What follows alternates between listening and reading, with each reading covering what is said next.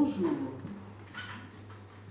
Le Polar Amérique est une série de brèves nouvelles contemporaines avec pour paysage intérieur Ovide et Homère, mais très très lointain paysage intérieur.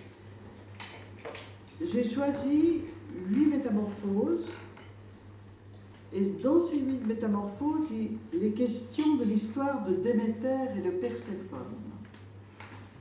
Déméter était une déesse, la déesse mère, et Perséphone, sa fille, qui se fait enlever par Hadès, le dieu des morts, à la suite du fait qu'elle cueillit une fleur qu'elle trouva sur son chemin.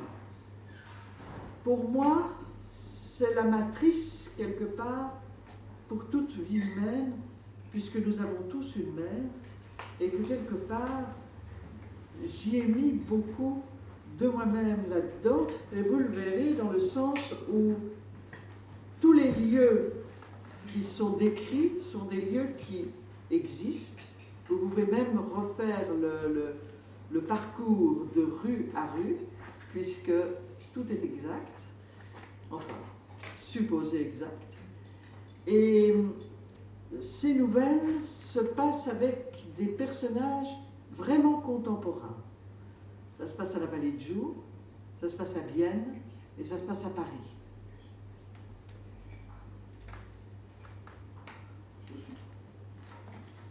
Lieu dit Les Charbonnières, 28 mai, 8h15. L'odeur du safran.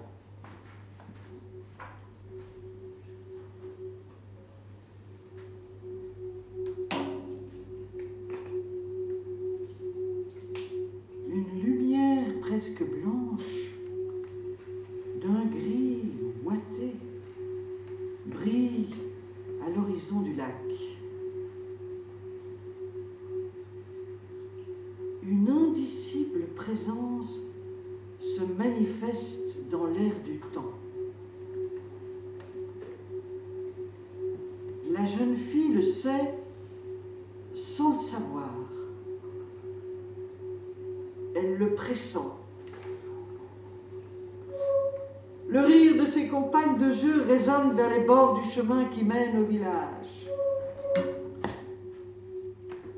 Elle devine qu'il se passe quelque chose de mystérieux dans les jardins du lac de Joux. Deux enfants et un chien la regardent passer. Ils la scrutent avec insistance. Ressemble-t-il à deux éponges imbibées de l'expérience des adultes qu'il côtoie Si l'innocence existe, ne devrait-elle pas se trouver dans les yeux des enfants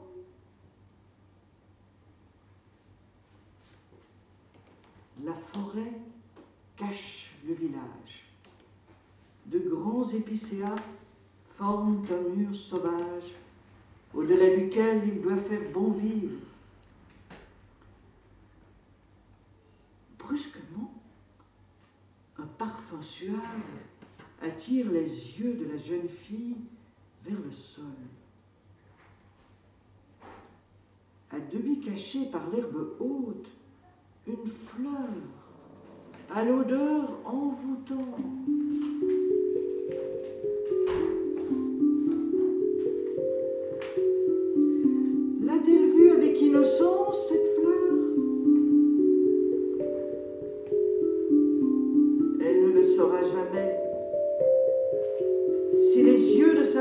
Regardait, l'enfant qu'elle était encore dirait Je suis. Elle ne pouvait s'empêcher d'être, d'être ce qu'elle était dans les profondeurs de son corps.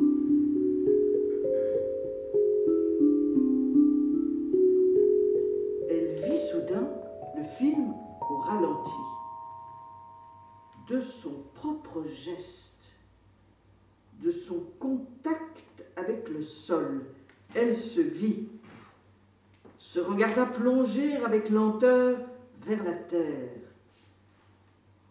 Non pour mourir, mais pour cueillir une fleur.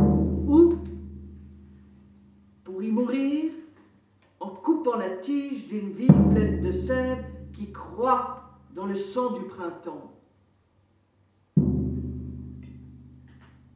Elle connaissait les couches géologiques du Jura.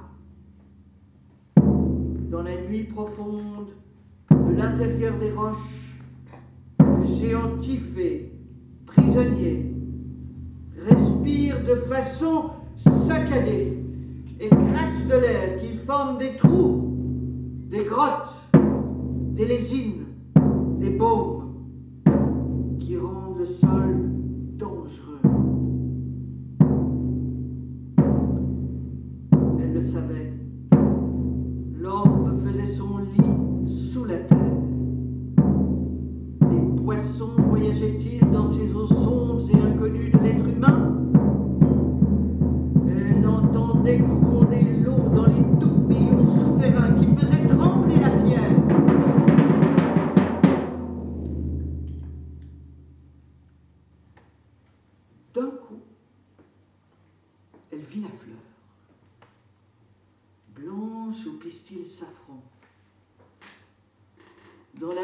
l'air qui souffle sur son visage, elle ressent un indicible bonheur par la vue, par le regard. Son bras se tend.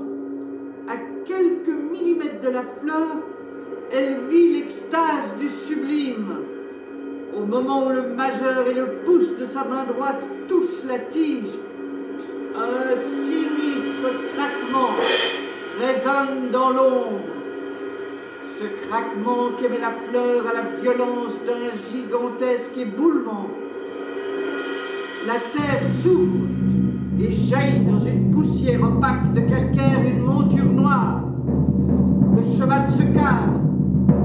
Elle perd son fragile équilibre, happée par une eau souterraine et jaillissante. Avec brutalité, elle tombe dans le trou qui l'aspire. Dans le vertige elle se met à devenir le regard des enfants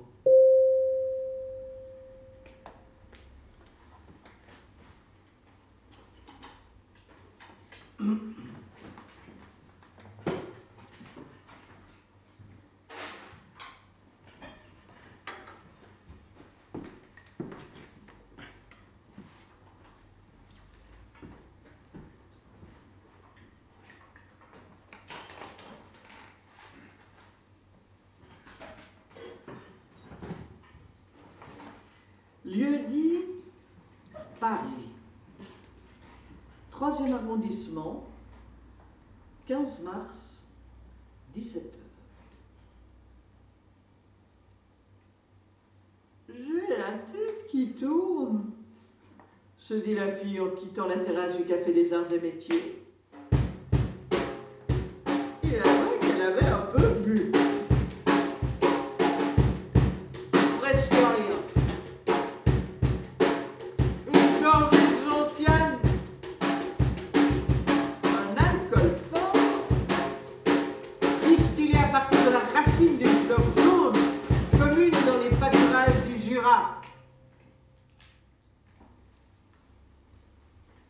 Se rendait au chalet, ses parents emballaient le beurre dans des feuilles de gentiane. Sa mère lui disait que s'il faisait chaud, il fallait mettre le morceau de la motte dans le torrent pour qu'il reste au frais.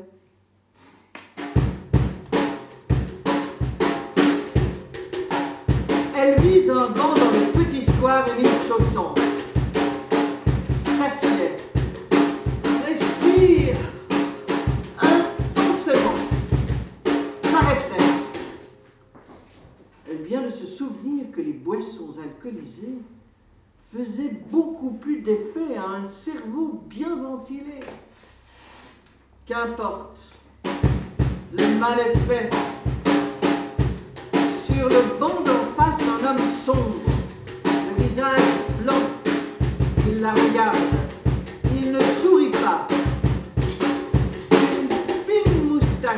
d'un d'acteur de cinéma américain, genre Errol Il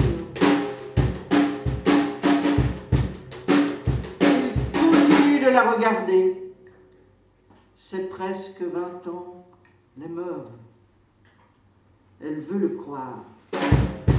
Elle se lève et se dirige rapidement vers la sortie du parc rue Saint-Martin. Se retourne très brièvement. Il est toujours sur son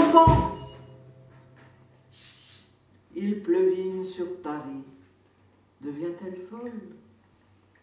Un homme peut la regarder sans nécessairement lui vouloir du mal. D'ailleurs, un homme veut-il du mal à une femme? Parfois.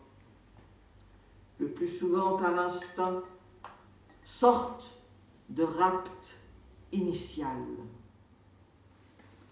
Comme s'il était impossible de s'entendre avec amitié. Le désir est violent et passager. Il s'agit de prendre quand on peut, et pouvoir rime avec avoir. Elle tourne à l'angle de la rue Notre-Dame de Nazareth, jette un coup d'œil en arrière et le voit immobile devant la porte d'un magnifique immeuble investi récemment par un couturier à la mode. Elle se met à courir dans une petite seconde. Elle fuit pour fuir. Un effet de l'alcool qui rend invulnérable. Elle n'a pas peur.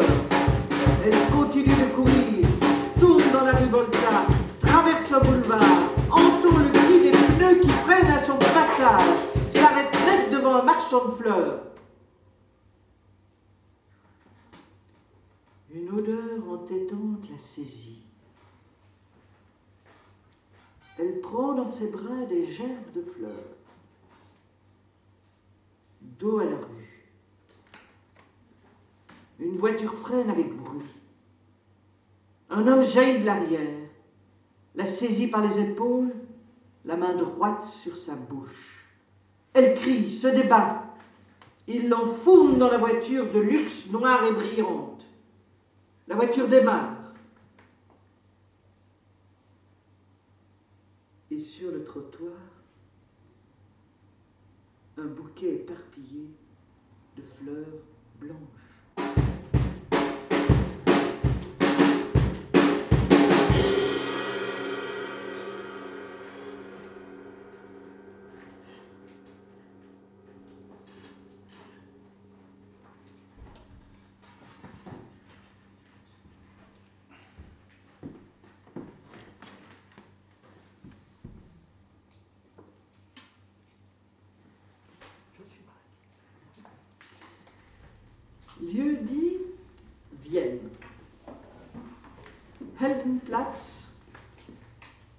Décembre, 9 heures. La statue de Pierre.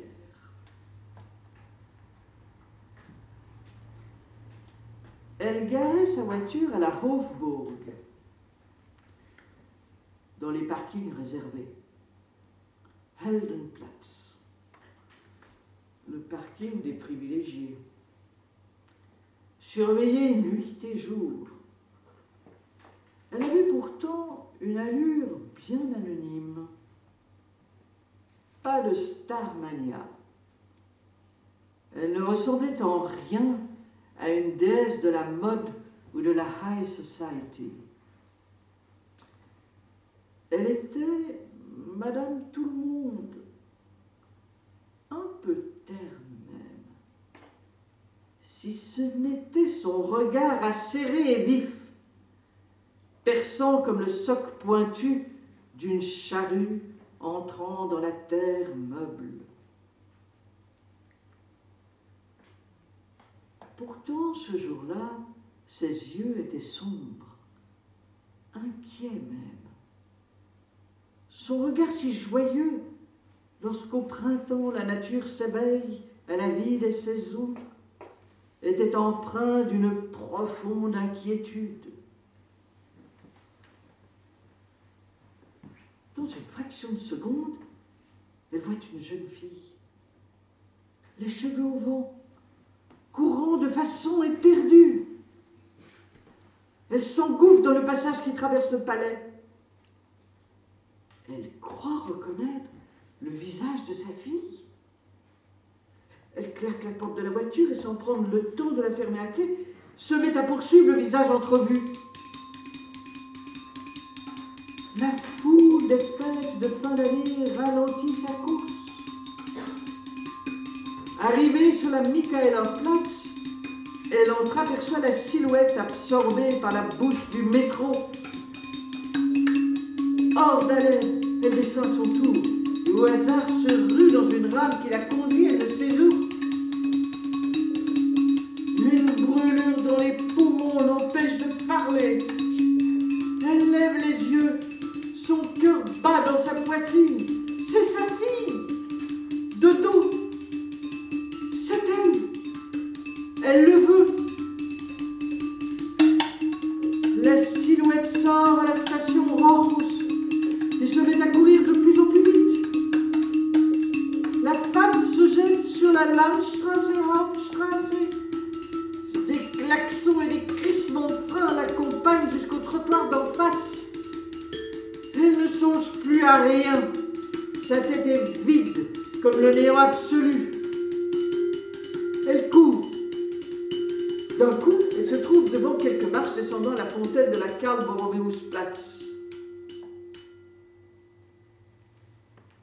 Assise,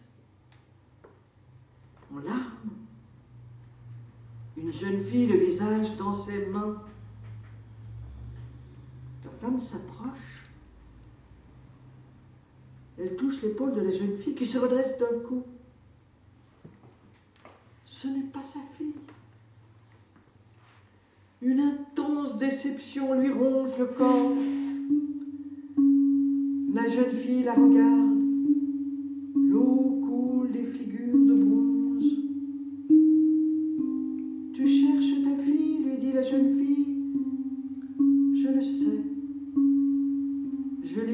Absorbée par la terre noire sur les bords du Danube.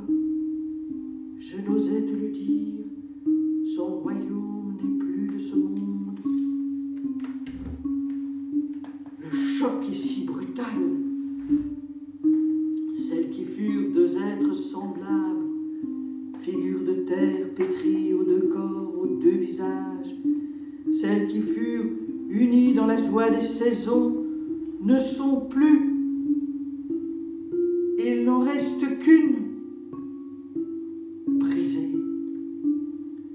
Dans le silence vivant de la ville, la fontaine continue de couler sur la femme statufiée.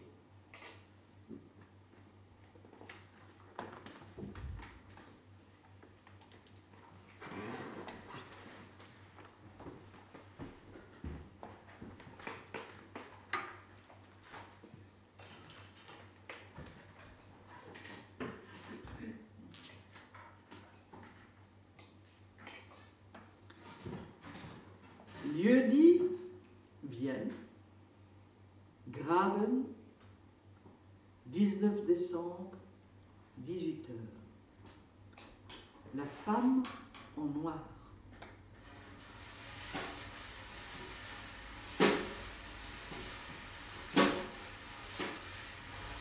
La vieille arpente le centre de Vienne. Elle marche les deux mains en avant, le visage incliné vers le ciel, les yeux mi-clos, elle avance.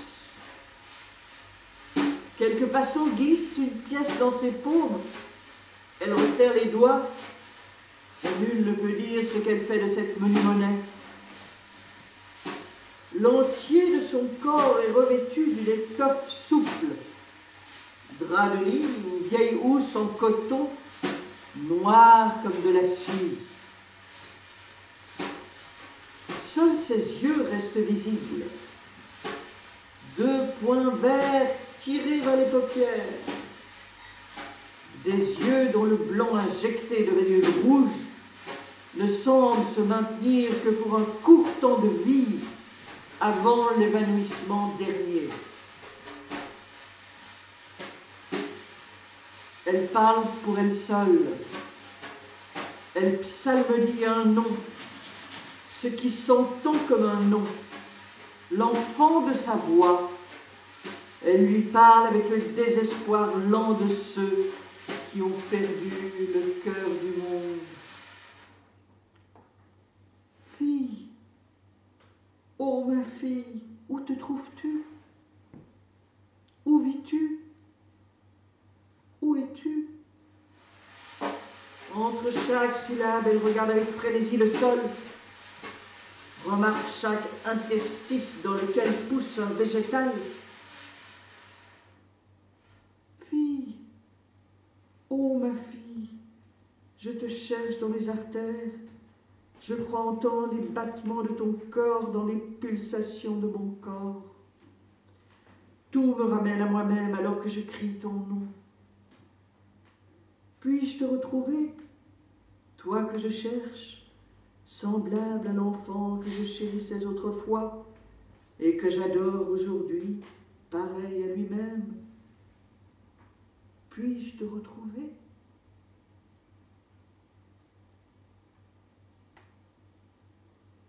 Elle se tait. Seul le bruit de ses pas résonne dans les rues du centre, désertées par ses habitants. Il fait nuit. Il lui semble entendre un sourd grondement venant des profondeurs de la terre. Elle le sait sans le savoir. Elle le reconnaît?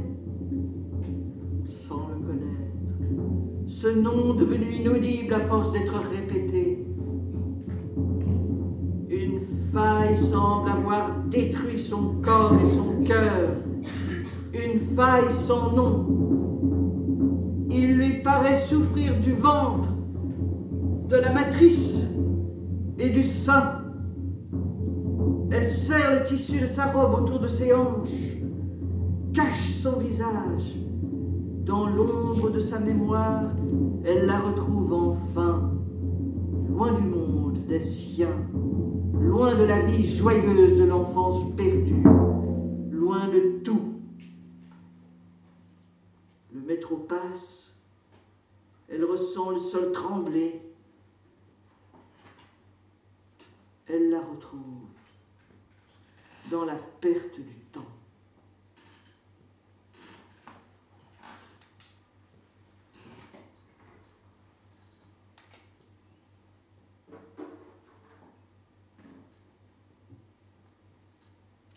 Lieu dit Vienne.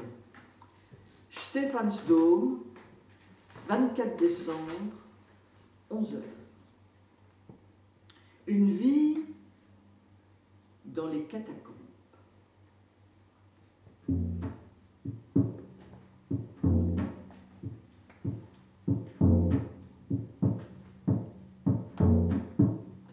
Ce jour n'était pas un bon jour.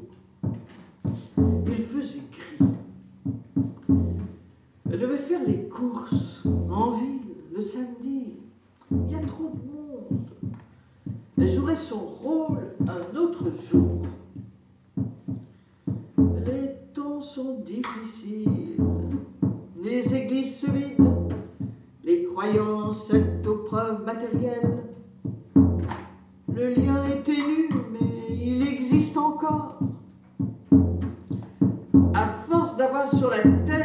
De plomb, elle finissait par vivre au ras des vitrines, achalandée de victuailles, de beaux objets de vêtements, avec une étiquette pour indiquer le prix de consommation courante.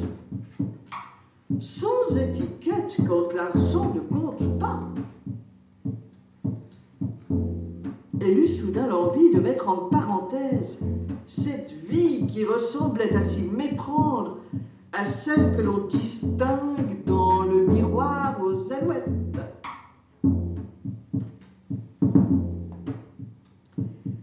La foule qui entrait et sortait du Stéphansdom l'encouragea à poursuivre son chemin. Aimait-elle cette foule disciplinée qui entrait et sortait d'un lieu qui fut jadis un lieu de pèlerinage sans savoir ce qu'elle faisait au juste? Elle se demanda ce qui se passait dans tous ces crânes, rigueurs, méditatifs, sérieux, bavards, des figures sur des crânes, comme la vie le souffle au corps de chair. Elle décide de se fondre dans cette foule, entre dans l'Église. Portée par une force qui rend inopérante sa petite volonté individuelle, elle se laisse aller dans la vague humaine qui déferle dans la nef latérale gauche. Soudain, au pied d'un chapiteau, figurant le maître architecte de l'ouvrage gothique, elle voit un enfant. Cet enfant semble ne regarder qu'elle. Il la fixe avec des yeux étranges. Drôle et volontaire. Elle s'approche. Il s'éloigne. Elle presse le pas. Dérange quelques visiteurs ou pèlerins. Il s'éloigne encore plus vite. Elle se met à courir. Quand l'enfant se dérobe, une porte ouverte, elle le suit, sans regarder l'écriteau indiquant le lieu qui l'attend. Elle descend un petit escalier, rude, étroit. Entend l'enfant courir de ses petites jambes chaussées de sandales de. Elle l'entend dans la nuit noire courir sur un sol devenu graveleux.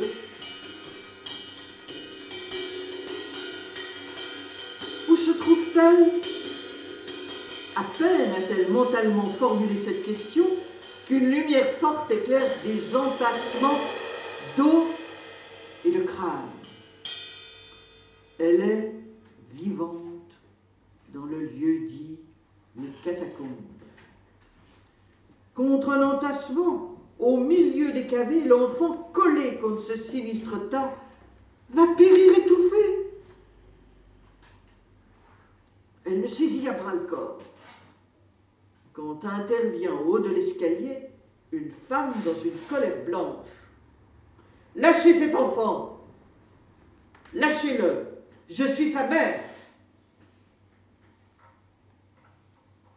La femme étonnée, laisse tomber l'enfant apeuré qui se précipite dans les bras de sa mère. Elle décide de jouer son rôle.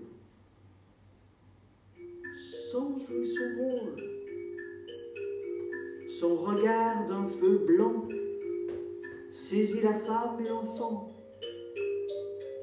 Son corps devient translucide et dans le fond sombre de ce lieu, elle ressent en elle-même la beauté du monde.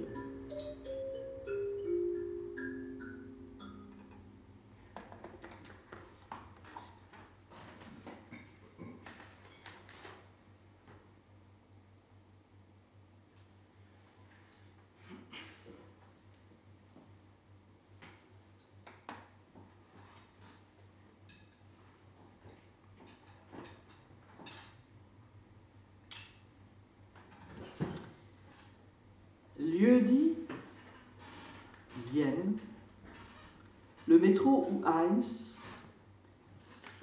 et la rue du Prater. 26 décembre, 20 h Askelafus ou le hibou au manteau de cuir.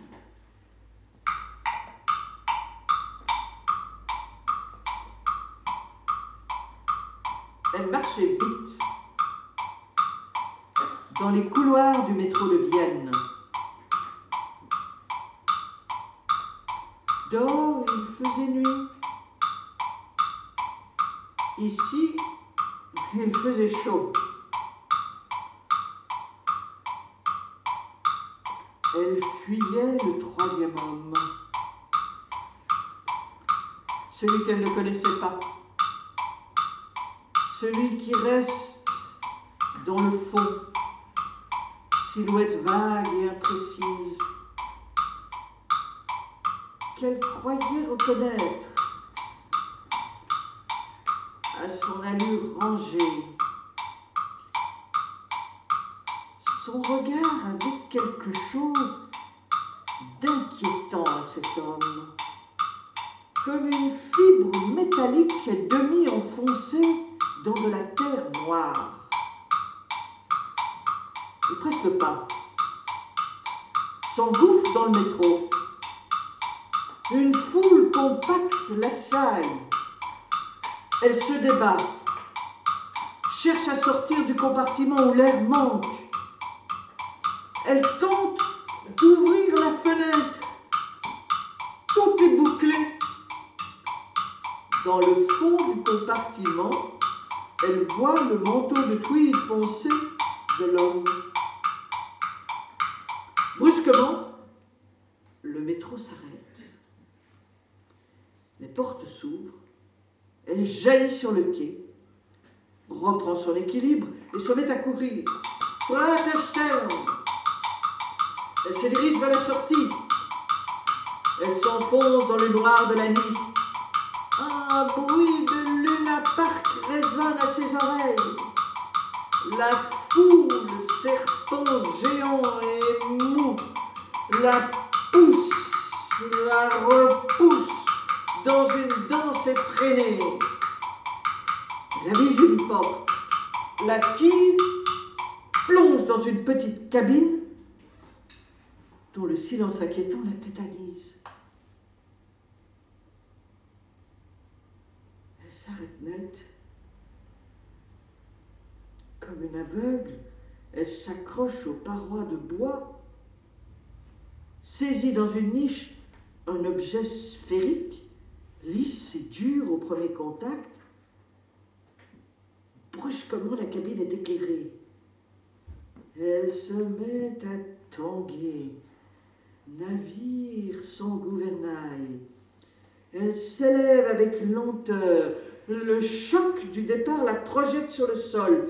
Elle écrase ce qui échappe de ses doigts et qui est un fruit. Une force impérieuse pousse ses lèvres vers la pulpe éclatée. Elle goûte ses pépins charnus qui explosent à sa bouche dans une luxuriante sensation de beauté. La cabine s'élève, la grande roue tourne avec une précision mathématique. Accroché à la fenêtre, l'homme regarde le corps de la jeune fille, touché par cette folie charnelle. Ses yeux métalliques deviennent luisants, tandis que sa bouche s'ouvre sur un rire extraordinairement sonore. Il hurle au monde le vécu de Perséphone. Déjà, les nouvelles circulent se défendent dans la foule. L'homme au manteau de tweed répond aux interviews.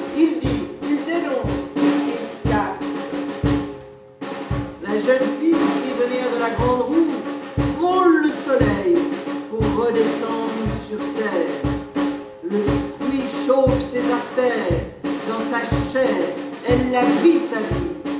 Elle se met à songer à un oiseau de bord en regardant l'homme au manteau de tweed.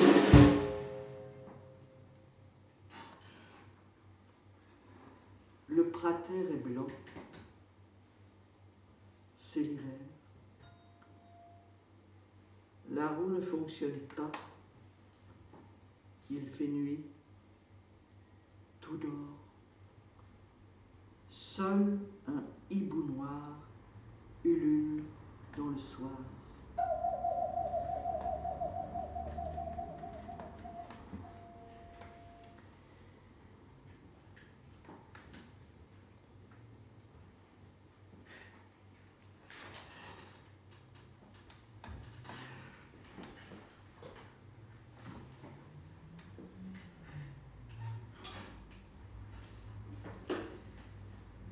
Dit le pont. Devant la maison du Tamillon, un soir.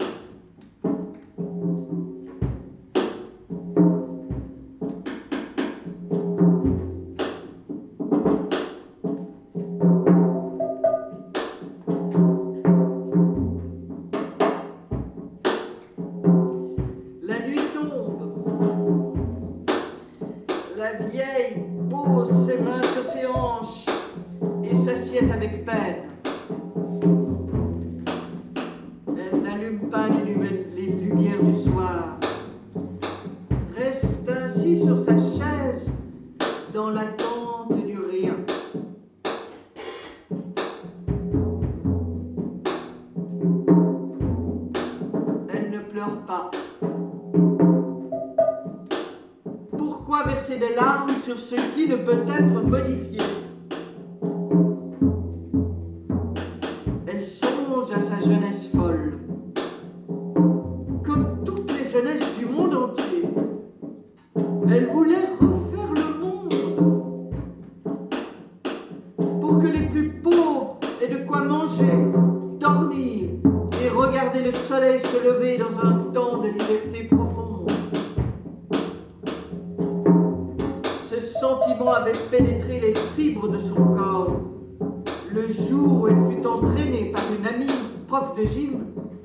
distribué un journal engagé dans les bidonvilles de la ville de Marseille.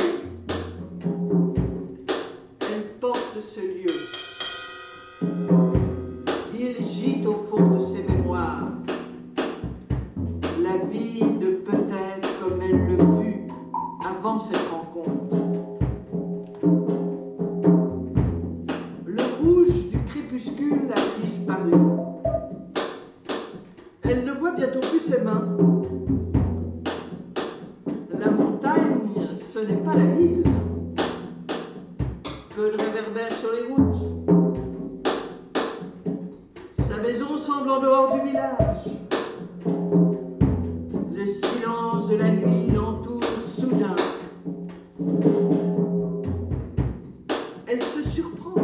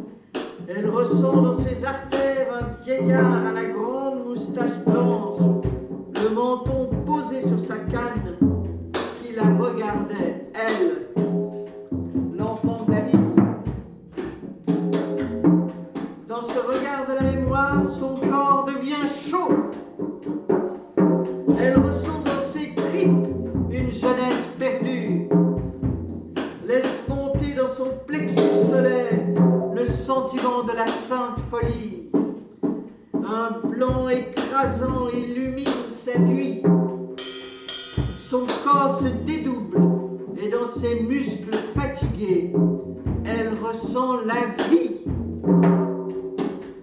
L'exaltation la saisit. Elle la voit, la vie, dans une plénitude féroce. Celle qui accouche devient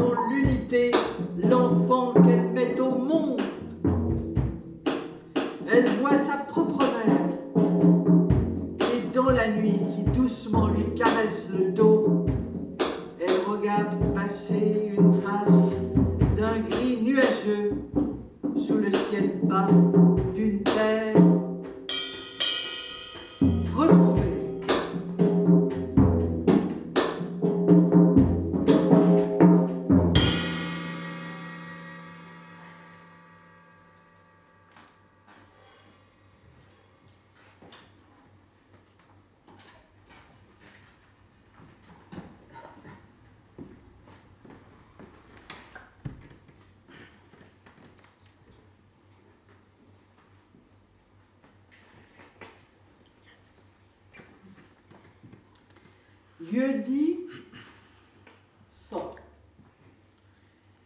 addendum lumineusement blanc.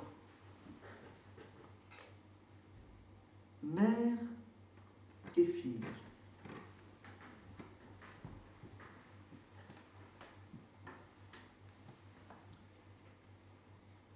Je serai comme tu le fus, ma mère, belle, généreuse, présidente à l'abondance des nourritures terrestres, donnant aux pauvres, sacrifiant sa vie dans le sens de l'affaire sacrée pour ceux qu'elle aime.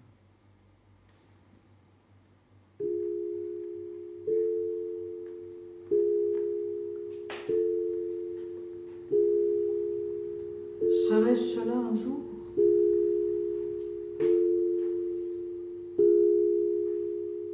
Je ne le pense pas. Être cela, c'est fixer dans la perfection une métamorphose qui, tant que je respire, m'inscrit dans la fluidité de la vie.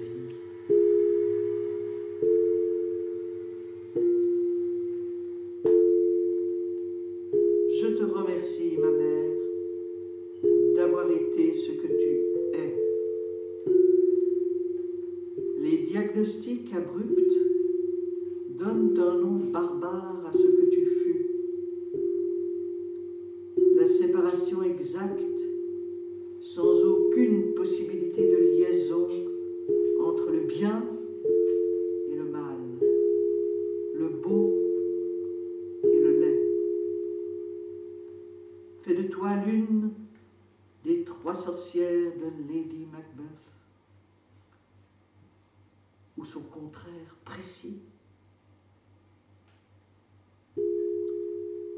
Quant à moi, j'ai eu la difficulté à saisir pourquoi un jour j'étais un ange et le lendemain un démon.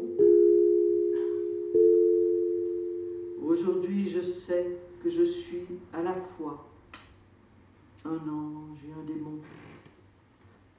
et qu'il me faut toute la saisie des plans différents qui animent la vie pour vivre cet antagonisme qui séjourne au fond de toute vie humaine.